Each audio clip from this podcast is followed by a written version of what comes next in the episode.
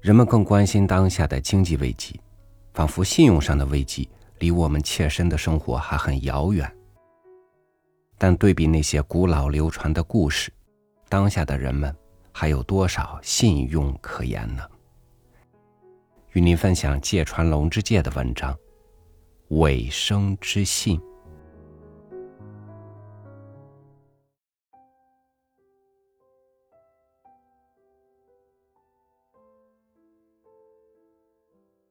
尾生伫立在桥下，从片刻之前开始，等待女人的到来。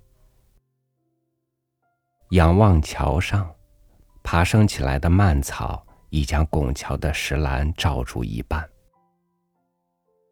时而有行人往来，在鲜红的夕阳的映照下，他们的白色衣袂飘然的任风轻拂。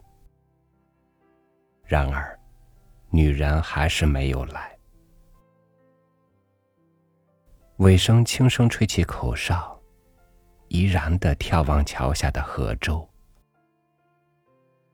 桥下黄色的河舟，只露出一丈有余，便和河水相接。水边的芦苇之间，好像有螃蟹的栖身之所，洞开着几个圆孔。每当河水冲来，便能听到轻微的声响。然而，女人还是没有来。尾声看似有些急切的移步到河岸边，远望着无船驶过的静静的河道。河道上密生着青绿的芦苇。芦苇簇拥着一株又一株的浑圆茂盛的河流，因而原本十分宽阔的河面被遮挡的只露出狭窄的缝隙。一段清澈的河水将云母似的云朵倒映得如同镀金一般，无声的在芦苇间流淌。然而。女人还是没有来。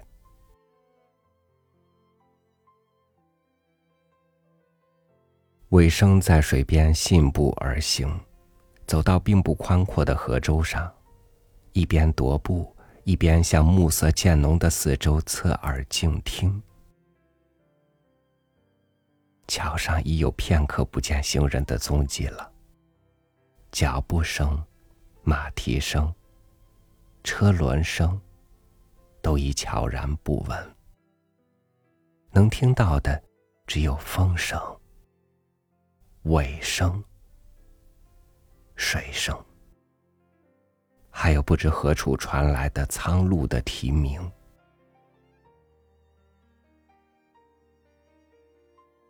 猛然止步，才发现不知何时，河水已开始涨潮。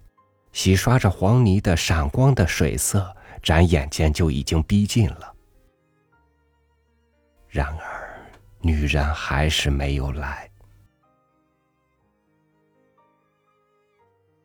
尾生拧起眉头，在已昏暗的河舟上加快了脚步。这时，潮水已经一寸一寸、一尺一尺的涌到河舟上。随之，从河水里泛起的河藻的腥气和水臭，冰冷的冲洗着肌肤。朝桥上望去，鲜红的夕阳的余晖已经消失，唯有石栏在微微泛蓝的目空的衬托下，留下轮廓清晰的黑色剪影。然而，女人还是没有来。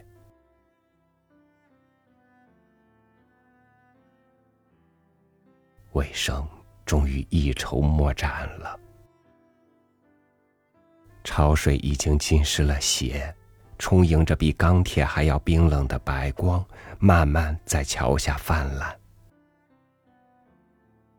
恐怕在顷刻之间，膝、腹、胸都将被无情的满潮之水淹没。正思量之间，水越涨越高，小腿已经没在水下。然而，女人还是没有来。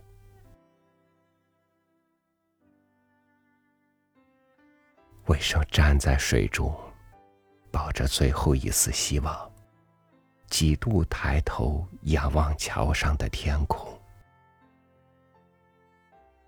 墨迹腹部的水面上，早已笼罩着苍茫的夜色，四处繁茂的芦苇和河流，将寂寥的枝叶摩擦声从茫茫雾霭中传来。这时。一条鲈鱼从尾生的鼻尖处翻着白肚一掠而过，鲈鱼腾起的空中，闪耀着稀疏的星光。被蔓草笼住的桥栏早已消融在幽暗之中。然而，女人还是没有来。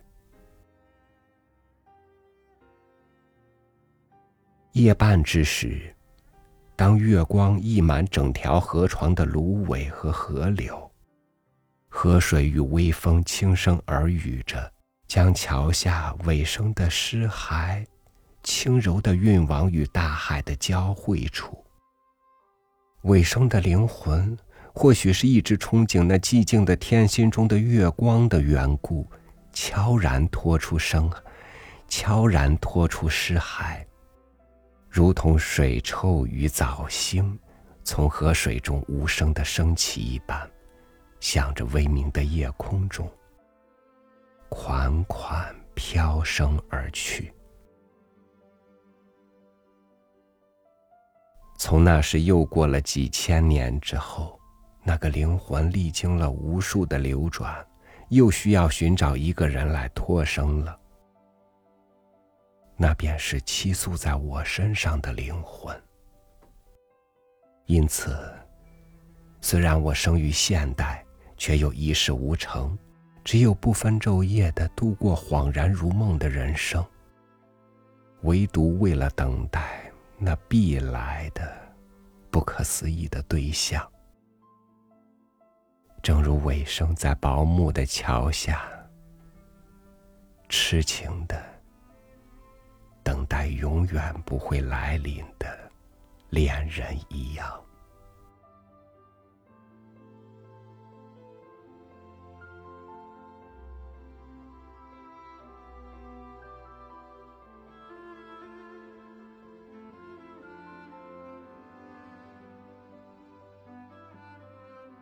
有聪明人说，尾生是个傻子，不能换个地方等吗？在今天的我们看来。的确是缺少变通，但是或许，也就因为聪明的人变通太多，才让信的不疑变得可疑起来。感谢您收听我的分享，我是朝雨，祝您晚安，明天见。